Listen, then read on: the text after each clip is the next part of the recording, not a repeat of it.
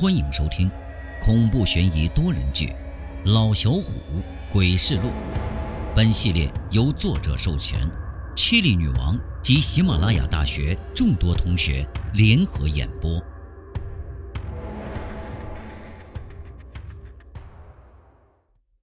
本集故事由 Chili 女王、风雨者、贺蓝天、鸿雁书场、大民播讲。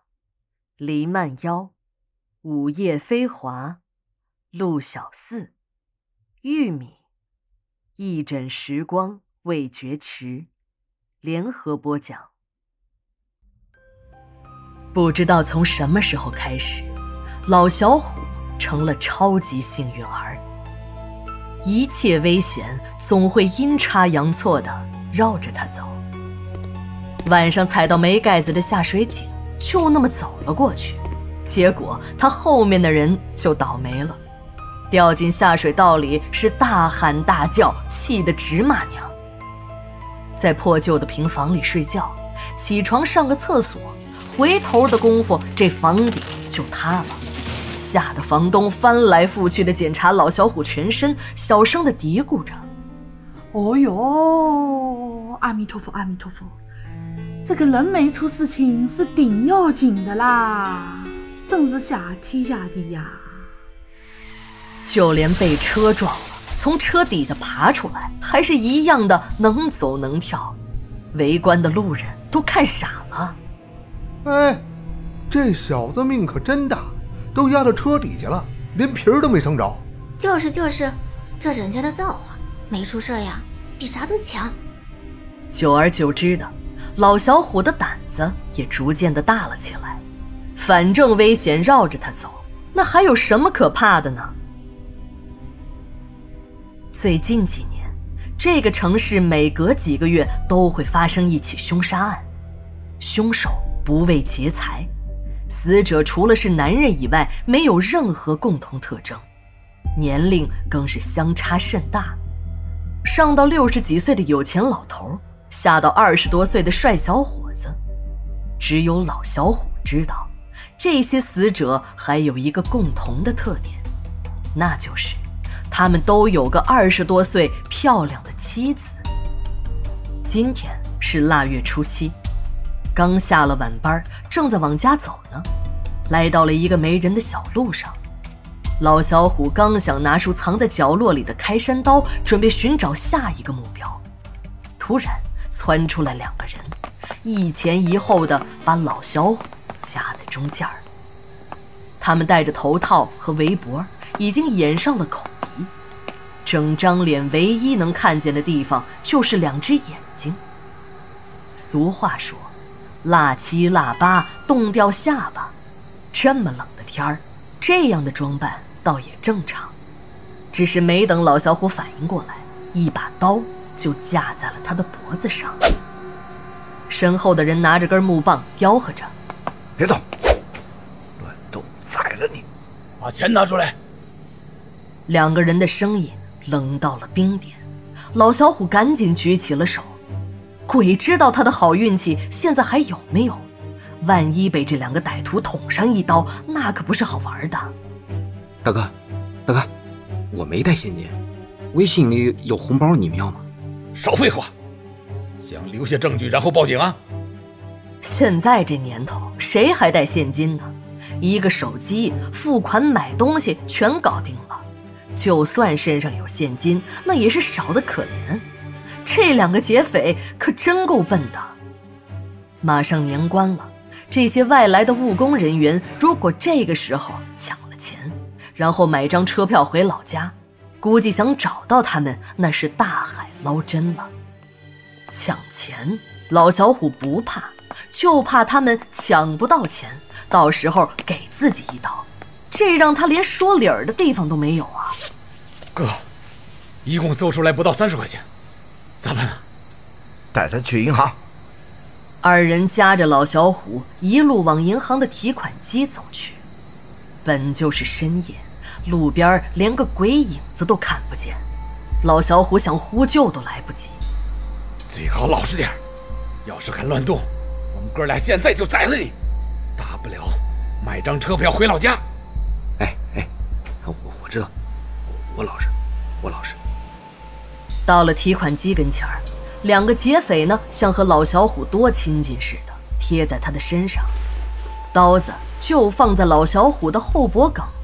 只要老小虎敢乱动一下，下一秒刀子绝对会割破他的大动脉。老小虎哆嗦着手，把银行卡里的两万块钱取出来，他的心在滴血。平时省吃俭用的，好不容易攒下点钱，难道就这样没了吗？小子，放聪明点，钱没了还能赚，命没了。你他妈连赚钱机会都没了？明白吗？好，好，我知道。老小虎是赶紧点头啊，将钱递过去。老小虎的额头渗出了冷汗，他感觉其中一个劫匪的身形有点眼熟。老小虎认出来了，他叫张松。哼，怪不得能这么准确的堵到我，原来是和我一起工作了几个月的同事。也只有他知道自己回家的路。哼，等事情完了，老子就让你和那些有漂亮媳妇的男人一样，永远消失。走。老小虎又被压到了一个角落。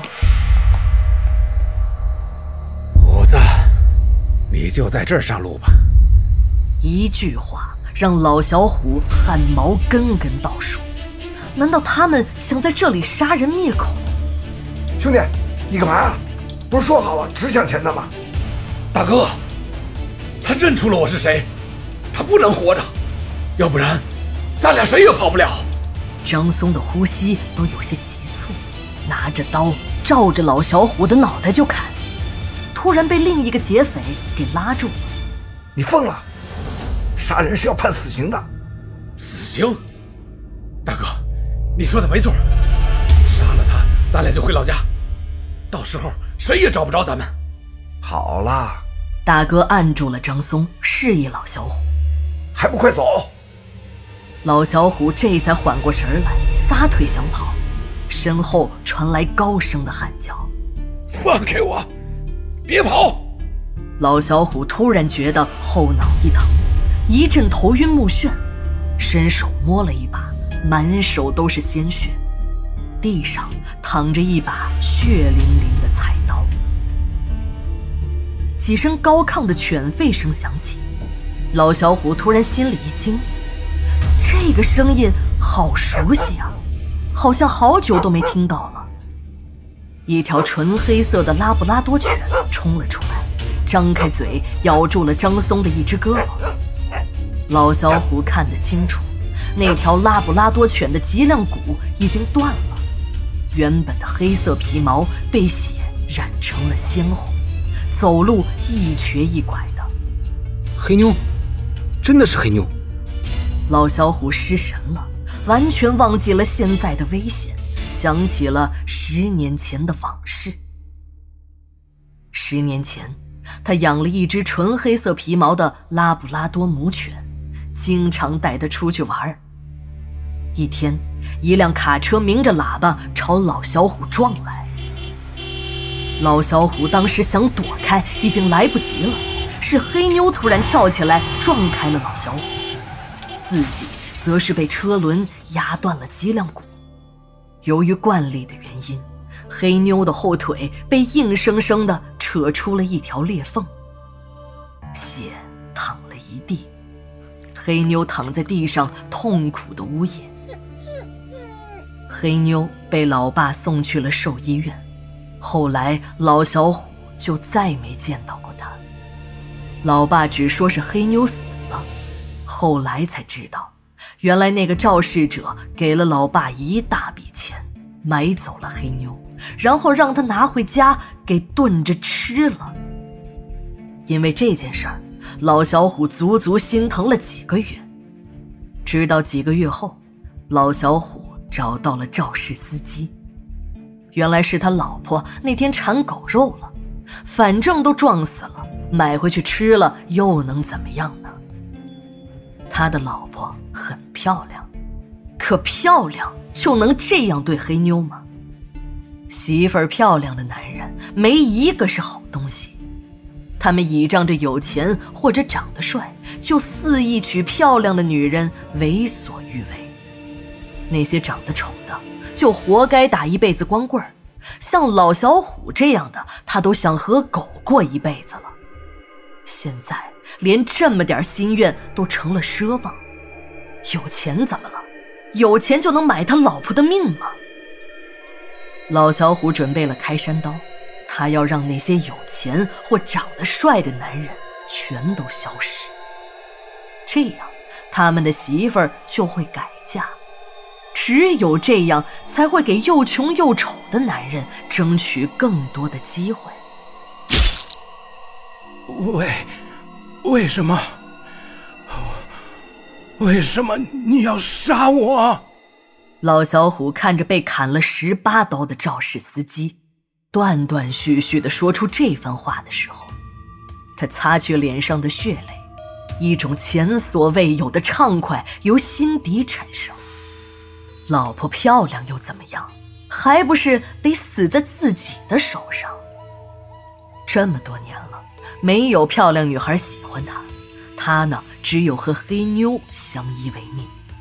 他早把黑妞当成了亲人，甚至是妻子。他恨透了那些漂亮的女孩，为什么不肯多看他一眼？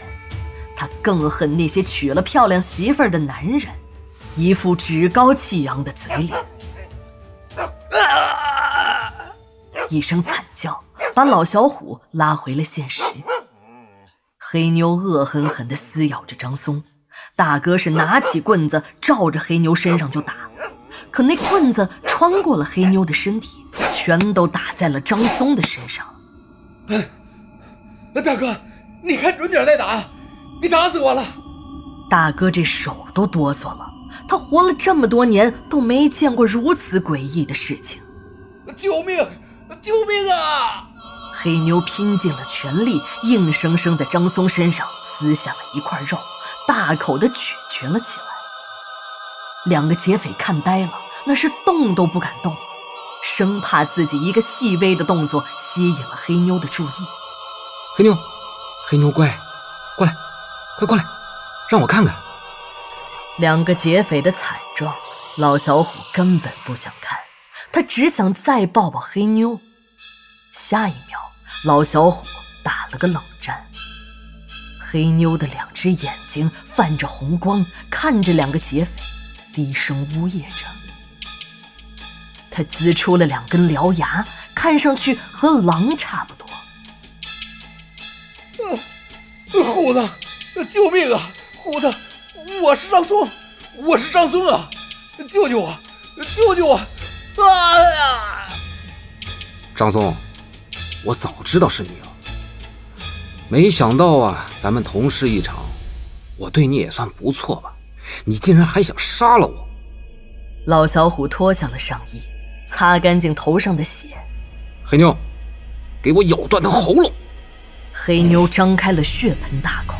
照着张松的喉咙就要咬下去，是兄弟，兄弟，我们鬼迷心窍了，求你，求你放过我们吧，我我们再也不敢了。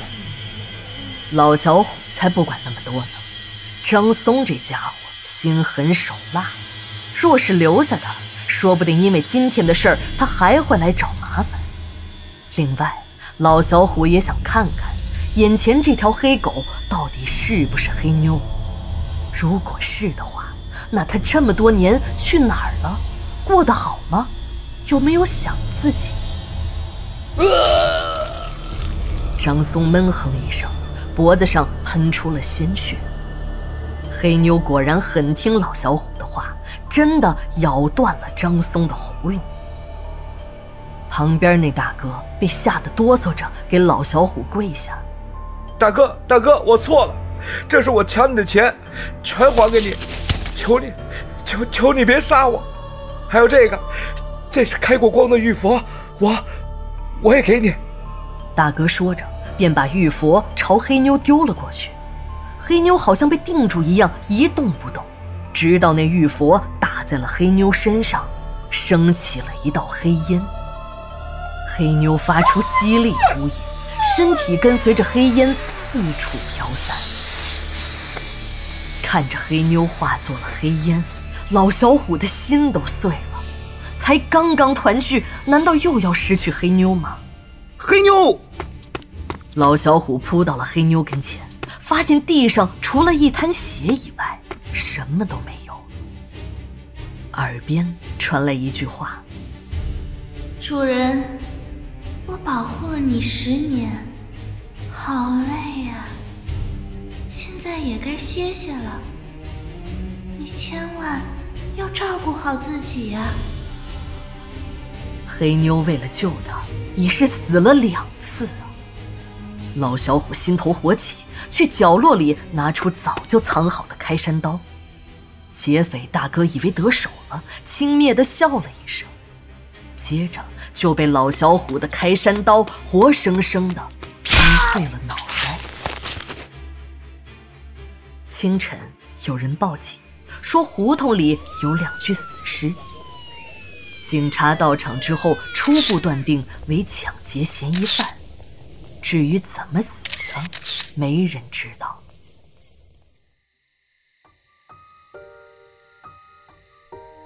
从那天开始，老小虎身边多了一只黑色的拉布拉多小母狗，那是他在路边捡到的。看着身边这条小黑狗的模样。老小虎仿佛回到了黑妞刚来家的时候。哎呦，你搂着狗睡，多不卫生啊！没事儿，妈妈，我已经给黑妞洗干净了。你以后再搂着狗睡觉，看谁家姑娘愿意嫁给你。嘿嘿，没事儿，没人愿意嫁给我，那我就娶了黑妞呗。